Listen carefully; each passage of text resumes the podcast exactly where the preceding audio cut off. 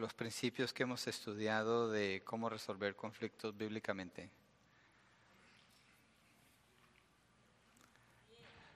Bien, ¿han practicado? ¿Han tratado? Ah, y, tratamos, pero una realidad que encontramos a veces es que sabemos lo que hay que hacer, pero terminamos haciendo lo que no teníamos que hacer. Y Pablo en Romanos capítulo 7 dice eso. Lo que quiero hacer no lo hago y lo que no quiero hacer es lo que termino haciendo. Dice, miserable de mí, ¿quién me librará de este cuerpo de corrupción? Entonces esa es una realidad de, la lucha que nosotros tenemos. ¿sí? Entonces un estudio de, este es un estudio de consejería, es muy bueno, pero no es la solución. La solución no está allí, no está en, escuchar lo que es correcto para tratar con un problema. La solución va más allá, tiene que, tiene que ver con la dependencia en el Espíritu Santo, la disposición firme de tomar esos principios y, buscarlos y rogar y pedirle al Señor ayuda para llevarlos a cabo, porque eh, hay un dicho, un dicho popular que dice, del dicho al hecho hay mucho trecho. Pero la realidad es esta, se, se va avanzando poco a poco y se tiene que hacer una práctica es una práctica lo que se hace. Entonces se empieza a practicar lo que conocemos una y otra vez. Al principio se puede sentir como algo monótono o mecánico. Voy a dar un ejemplo. Em, yo me casé con Verónica en, en 1992, en diciembre 12 de 1992. Y crecí en un hogar donde nunca escuché la palabra amor. Yo no conocía esa palabra, para mí era algo ajeno. Ah, lo más cercano a esa palabra fue te quiero, pero nunca, nunca escuché te amo. Entonces, eh, cuando nosotros nos casamos, Efesios 5 dice, maridos amen a sus esposas como Cristo amó a su iglesia. Y me di cuenta que queriendo practicar eso, me tocó aprender a decir te amo pero me sentía cursi, si ¿sí, entienden la palabra cursi como raro, porque yo empecé a decir una palabra que nunca había usado, pero sabía que era correcto, que la Biblia habla del amor de Dios, que la Biblia habla de eh, mucho del amor de Dios, Dios es amor, de la relación de amor en el matrimonio, todo eso. Entonces empecé a adoptar esas palabras y a esforzarme por, por repetirlas y al principio era mecánico. era algo mecánico en mí, yo sabía que era algo mecánico, pero era necesario. Ahora lo que hice fue, y lo que un creyente puede hacer es no dejar de hacerlo simplemente porque así no me lo enseñaron. Porque eso es rebelión contra Dios y pensar que lo que me enseñaron es superior a Dios y no puedo hacer eso. Entonces, adoptarlo y practicarlo y aprender a vivir de acuerdo a esos principios. Con el tiempo eso se hizo muy natural para mí, inclusive ahora, ah, y, usted, si usted lo ha estado haciendo, seguramente lo nota, cuando mi hijo me llama o alguno de mis hijos me llama, yo le digo, sí, amor, ok, amor. Para mí es natural decirlo. Ya no es ese sentimiento de 1992 cuando era algo como cursi tener que decir esa palabra, ahora es una realidad y se hizo parte. Entonces, em, debemos dejar que la palabra sea la que gobierne nuestros pensamientos y abrazarla y no dejarla, no soltarla, sino crecer en eso, hacerlo parte de nosotros. Igual con los conflictos, entender qué es el conflicto, por qué Dios lo permite, de dónde vienen los conflictos, ah, y para tratar con el conflicto, pues confiar en Dios, obedecer a Dios, ¿sí? y en la confianza en Dios tenemos que reconocer que el que está en control es Dios, no nosotros. Miren, Dios es poderoso para evitar una crisis en nuestras vidas, pero es igual de poderoso para permitir esa crisis en nuestras vidas. Y nosotros no entendemos, pero lo que sabemos es que Él está obrando para bien. Eh, Romanos 8, 28, todo obra para bien para los que aman a Dios, han sido llamados conforme a su propósito.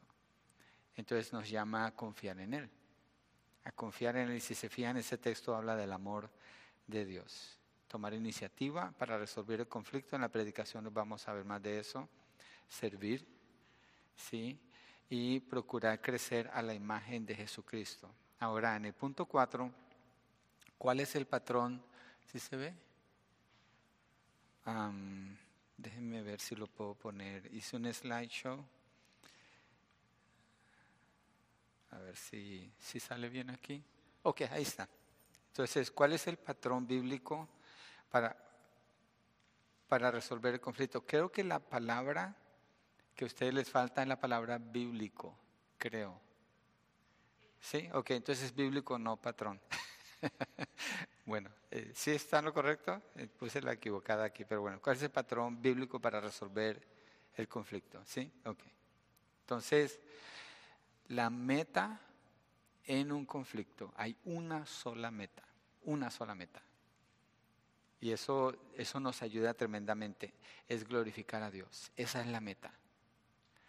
La, la meta no es que las cosas estén bien. La, la meta, y, como dicen en México, la meta y la neta también, no es que, que, ya, que ya no haya que, que tratar con un conflicto. Es que Dios sea glorificado. Entonces, ¿qué es lo que va a llevar? ¿Qué es lo que nos va a llevar en medio del conflicto a glorificar al Señor? Y hay dos opciones. Una es resolver el conflicto encontrando una respuesta.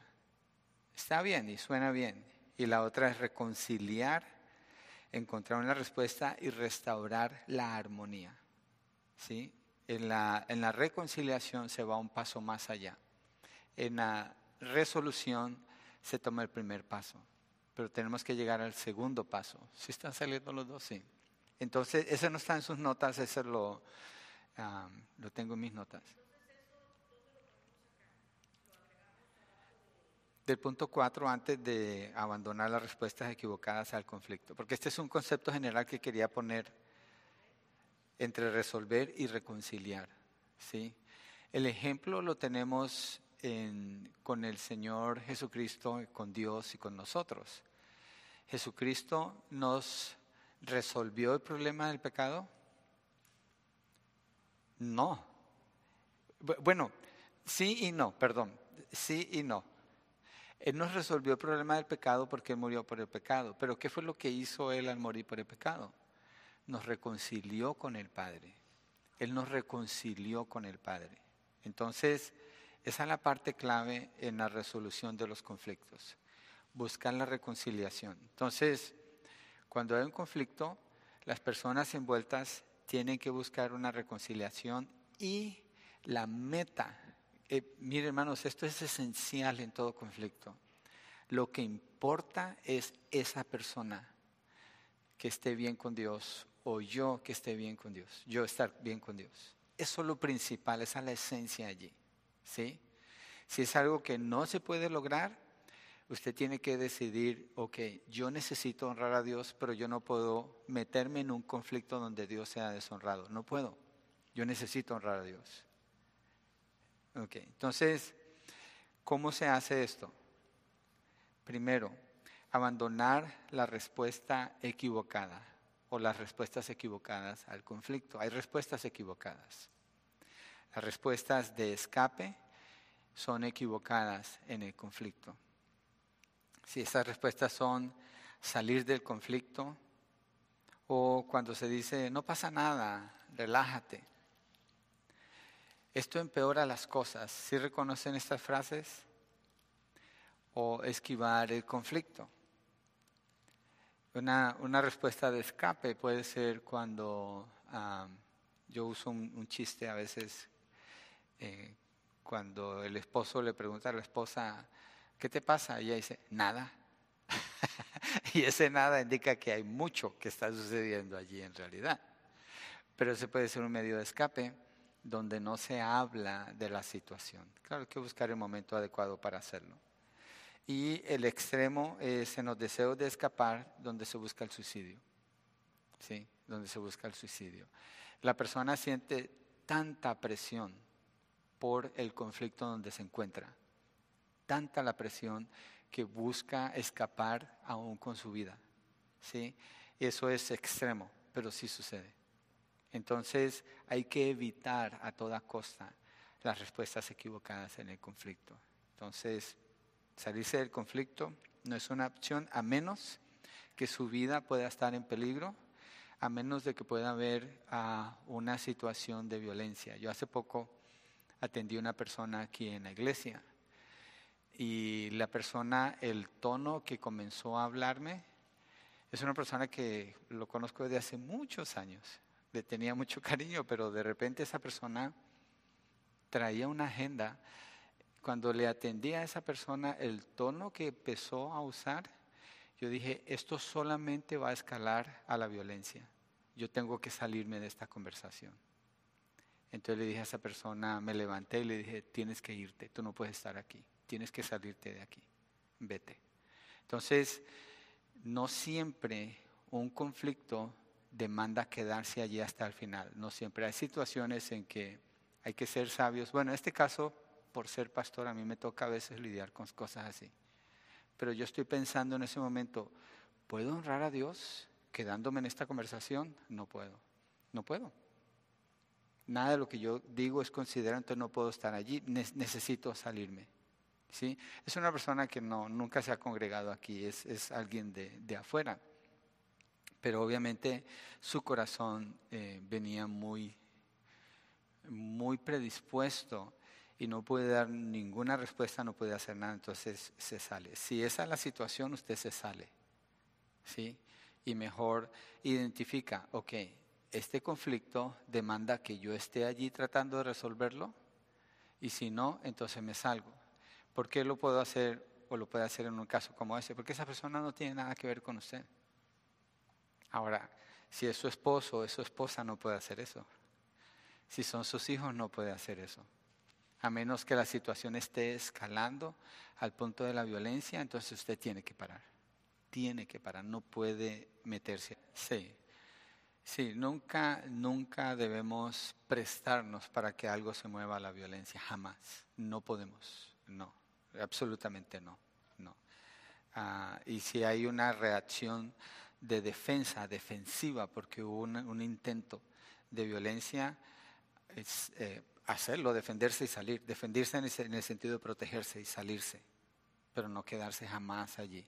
Y si esa es la situación con una persona, esa persona tiene que ser evitada, tiene que ser evitada, si es posible, ¿sí? Ahora, si es algo en un hogar, eso complica más las cosas, pero siempre los conflictos tienen una solución. Para el creyente es buscar el honor a Dios, siempre buscar el honor a Dios. Otra respuesta es para abandonar. La respuesta equivocada, la respuesta de ataque. La anterior fue la respuesta de escape. Entonces, hay una gráfica, no la traje, pero es así como una, como una montaña. En la mitad, en la cima, esa es la manera apropiada que honra a Dios. A la izquierda está el extremo del escape hasta el suicidio. A la derecha está el extremo del ataque hasta el homicidio. Entonces son los dos extremos, suicidio y homicidio. ¿sí? Y en medio de eso hay varias categorías en, la manera como se trata con un conflicto. Entonces, usar palabras ofensivas, no. Usar agresividad, no. Buscar litigación en la corte dejando a manos de los impíos, no. Eh, ahí tengo el texto, pero lo quiero leer después, de 1 Corintios 6, eh, donde Pablo dice, ustedes se están llevando a la corte, son hermanos en la fe, que no tienen quien juzgue entre ustedes. Entonces, no desear en el corazón que la otra persona ya no esté, ahí empieza el homicidio. Cuando si usted desea, ojalá que esa persona nunca más la vuelva a ver, ojalá que esa persona le pase algo, eso es homicidio. ¿sí? O el comentario de, ah, pues al cabo que se va a morir, eso es homicidio. No puede permitirse ese espacio porque su corazón queda como el de un homicida. Acuérdense, la meta de la, del, del conflicto es buscar el honor a Dios, la honra a Dios. Y cualquier acto, cualquier pensamiento que no concuerda con la palabra del Señor, el creyente no puede tomar ese lugar, no puede. ¿sí? No puede. A veces hay padres que pueden pensar, ojalá que mi hijo ya no estuviera aquí, porque es un problema, usa drogas o lo que esté sucediendo con él. Y eso es, homicidio. Desear eso es homicidio. Desear que la persona no esté siempre es homicidio. Entonces, no podemos estar en ese extremo.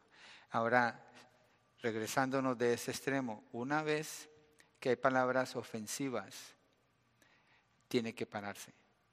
En una relación, la falta de respeto entre uno y otro solamente va a escalar, solamente va a escalar. Y la falta de respeto tiene que ver con el tono de las palabras, con la intención de las palabras, todo eso tiene que ver allí. Todos nosotros estamos propensos a actuar así, tenemos que evitarlo para obedecer al Señor y Él nos da la capacidad para evitarlo. ¿sí? Entonces, em, un ejemplo de abandonar la respuesta equivocada, cuando una persona dice, es que tú, ese dedo, ya eso causó una barrera inmensa allí. Mire el tono de las palabras. Es que tú siempre usar absolutos en la conversación. Es que tú nunca. Es que todo el tiempo esas expresiones borran a la otra persona y le borran cualquier bondad que haya mostrado en toda su vida. Y no se puede tratar así. Cuando hay un conflicto, hay que mantener el enfoque en cuál es el conflicto, hay que definirlo y no tirar para 100 lados diferentes cuando es una sola cosa nada más, porque no, no se puede. Ok, segundo, pasar por alto la ofensa. Primera de Corintios 6, 7. Bueno, aquí está el texto. Así que, en efecto, es ya un fallo entre ustedes el hecho de que tengan litigios entre sí. ¿Por qué no sufre mejor la injusticia? ¿Por qué no ser mejor defraudados? Hay hay eh, situaciones de conflicto donde el creyente no necesariamente tiene que confrontar el conflicto. No necesariamente tiene que hacer algo para solucionarlo. Lo que puede hacer es tomar la ofensa. ¿Cómo es tomar la ofensa? Alguien le ofende a usted y usted no se pone a, alegar por eso o a discutir, toma la ofensa. Y usted reconoce, o sea, aquí no se trata de hipocresía porque hipocresía es, ah, no pasa nada, pero sí pasó algo. Yo recuerdo una vez en, un trabajo, estaba en un lugar donde los trabajadores llegábamos a revisar las partes en la inspección y uno de los trabajadores me estaba diciendo algo, pero entró el manager de la compañía y me empezó a hablar. Yo tuve que cambiar mi atención y me sentí mal por mi compañero porque no pude responder a lo que le estaba diciendo, pero había una persona de autoridad allí. El caso es que atendí eso y después en la hora del, lunch me senté con el compañero y le dije, mira, te quiero pedir perdón, qué pena contigo que estábamos hablando, pero eh, volteé mi rostro para atender al, manager. Y dijo, no, no, no, no pasa nada, pero su actitud no reflejaba que no había pasado nada. Entonces yo no me refiero a pensar decir, no, no pasa nada, pero sí pasó algo y eso se queda en el corazón. Ahora, si usted pasa la ofensa por alto, usted reconoce, sí pasó algo, me ofendió, me sentí mal, pero tomo la decisión de pasar la falta por alto, es decir, no voy a decir nada al respecto. Voy a tomar la actitud de seguir adelante y cubrir esa falta con una respuesta que yo tomo. Esa es mi respuesta, pasar la falta por alto. Y eso es necesario muchas veces, porque ¿quién de nosotros no tiene faltas? ¿O quién de nosotros no se equivocó esta semana? Todo el tiempo nos equivocamos. Y si no tenemos la disposición de pasar las faltas por alto, hermanos, eso es una montonera de, de, cosas y nos podemos hacer críticos, problemáticos. Entonces es bueno poder pasar la falta por alto. ¿sí? Pero ser honestos, no, no para mencionarlo después, sino porque verdaderamente pasamos la, falta por alto. La opción de la disciplina dentro del conflicto, Mateo 18, 15 al 17. Sí, sí lo alcanzan a leer. La opción de la disciplina es cuando hay una situación entre dos personas y el texto dice, si tu hermano peca, hay una ofensa, porque aquí dice peca, ve y reprenderlo a solas. Si te escucha has ganado a tu hermano. Entonces, el orden aquí es, es una persona con una persona. No hay nadie más, nadie más sabe, es una persona y una persona. Entonces, eh, siempre que hay un conflicto es muy importante esto. Guarde el carácter de la otra, proteja el carácter de la otra persona. Usted siempre protege el carácter. Las otras las personas alrededor no saben qué está pasando porque usted está protegiendo el carácter de esa persona en el proceso. ¿Sí? No lo hace público, no lo comenta, lo mantiene allí uno a uno. Ahora, ¿cuánto tiempo dura esto? Si tu hermano peca, ve y repréndelo a solas. Si te escucha, has ganado a tu hermano. No es una conversación, puede que sea más de una conversación, puede que sea más de un mensaje, más de una llamada más de una intención de ir con, esa persona, si hay un pecado. Pero ¿cómo, ¿cómo se sabe que hay un pecado? ¿Cómo se identifica un pecado? No es porque no está haciendo lo que yo quiero, porque eso es preferencia, eso es más pecaminoso de mi parte. Es porque esa persona específicamente está rompiendo principios bíblicos. Entonces es un pecado. Entonces se tiene que hablar a solas con esa persona ¿Cómo? Yendo, dice ve, usted toma la iniciativa, que lo vimos antes. Y segundo dice, repréndelo a solas. ¿Cómo se reprende correctamente? Reprender no es regañar. Eso no significa la palabra reprender. Significa corregir, pero no, no necesariamente tiene que ver con regañar. No está hablando de eso. Eh, es una exhortación, un llamado a caminar mostrando cuál es la parte de lo que Dios dice que se está violando y llamar a la persona. Debes dejar eso, mira, te, invito a que tú vengas, arrepiéntete. ¿sí? Dice, si te escucha, fíjense, porque dice, si te escucha, lo que está indicando es, esa persona no está obligada a escucharle a usted, no está obligada. Si esa persona le quiere escuchar. Entonces, eso nos da otra, otra muestra de cómo tratar con un conflicto. A veces el que, el que va a reprender puede equivocarse pensando que esa persona está obligada a escucharle. No está obligada. Esa es elección de esa persona.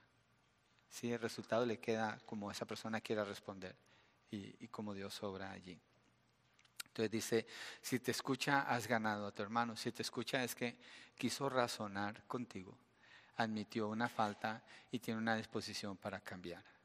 Entonces allí ya se solucionó el conflicto. Verso 16.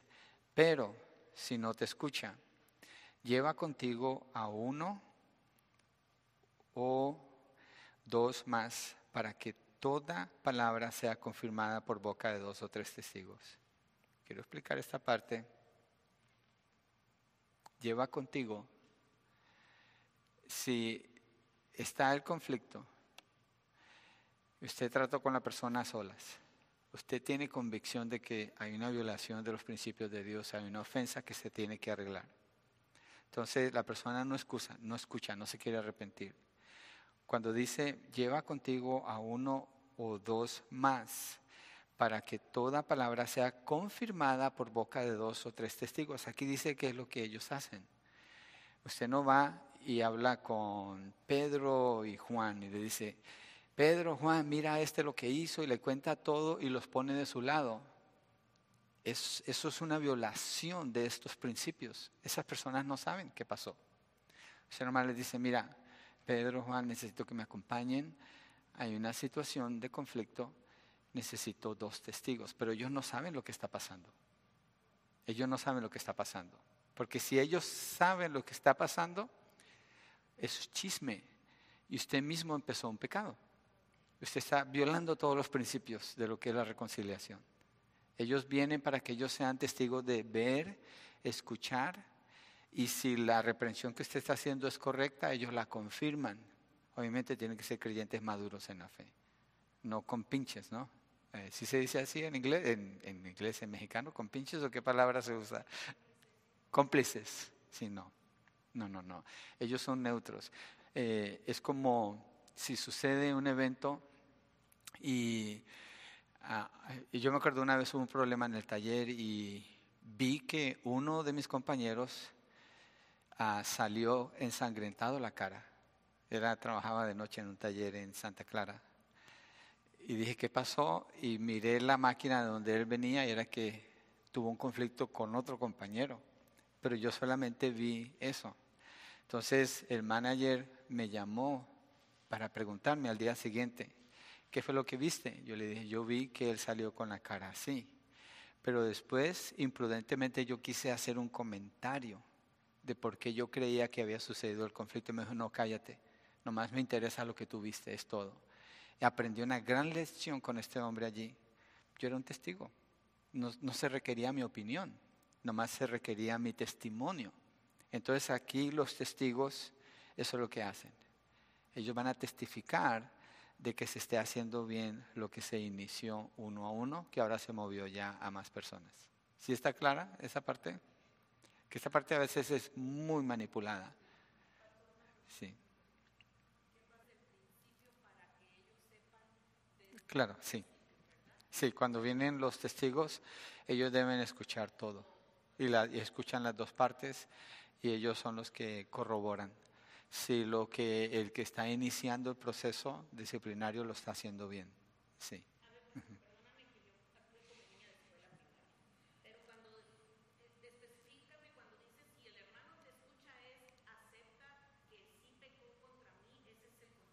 Ya.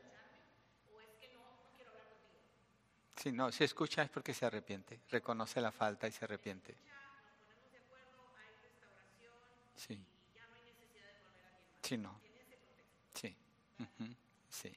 Y, y, cuando, qué bueno eh, ese punto, eh, en la confrontación inicial, si se llega a un acuerdo, y hay una respuesta, eso nunca debe salir de allí. Entonces, por eso la importancia de proteger el carácter de las personas, de no hacerlo público. Porque imagínense, esa situación, si se habla por fuera, pero después se soluciona aquí, el carácter de esa persona queda manchado con otras y causa más dificultades. Entonces, no, eh, hay que tener mucho cuidado aquí. Ahora, quiero explicar algo muy importante en el proceso de disciplina en la solución de conflictos. Eh, esto está hablando de la iglesia. Esto está hablando de la iglesia. ¿sí?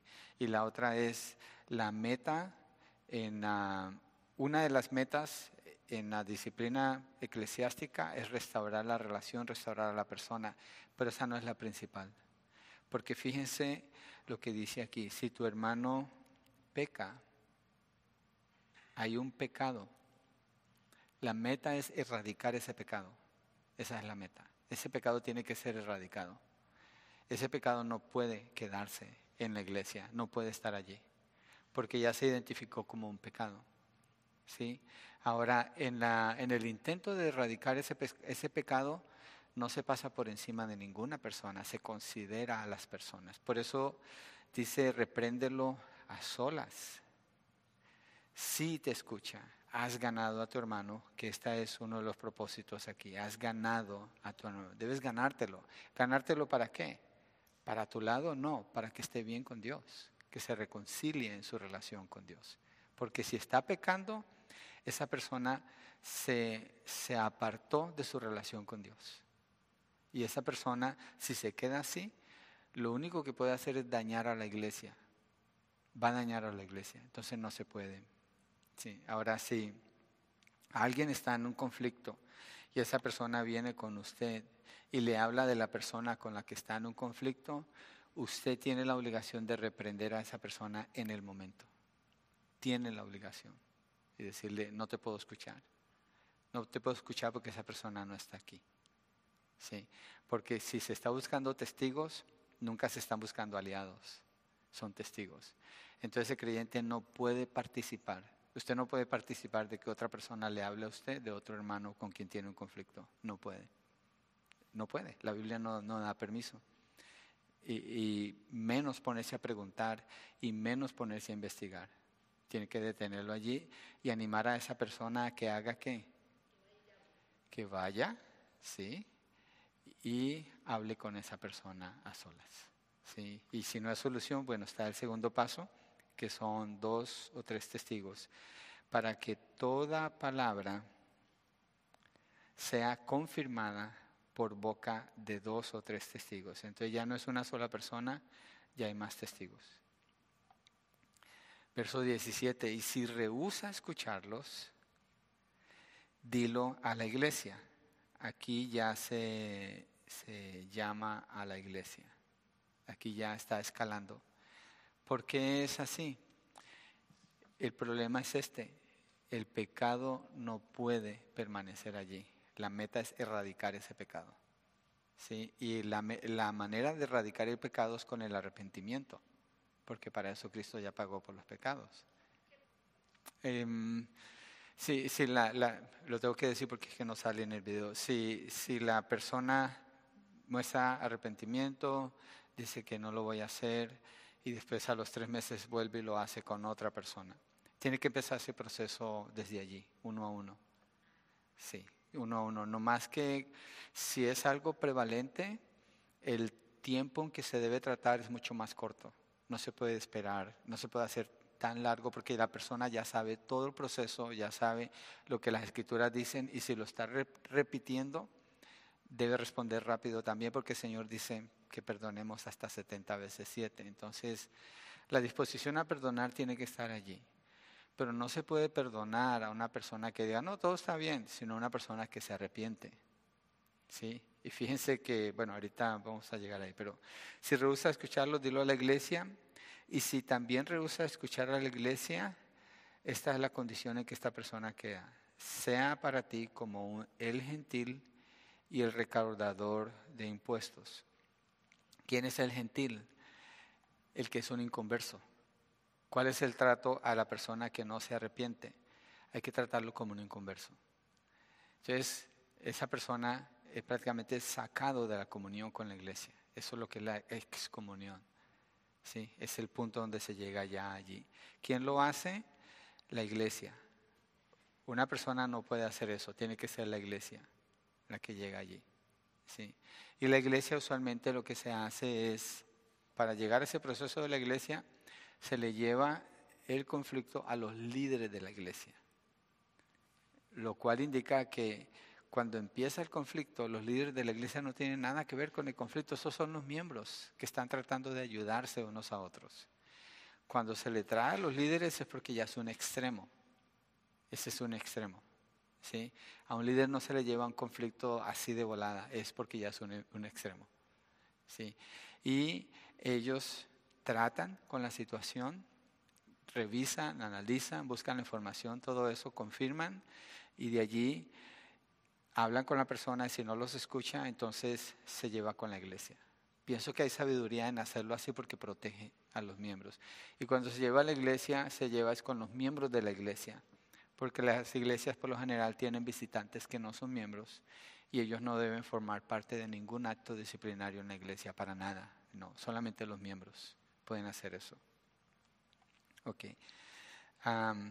entonces, gentil es un inconverso, pero fíjese lo que dice aquí, recaudador de impuestos. ¿Por qué Jesús usa esto de un recaudador de impuestos? En, en ese tiempo, ¿quién era un recaudador de impuestos?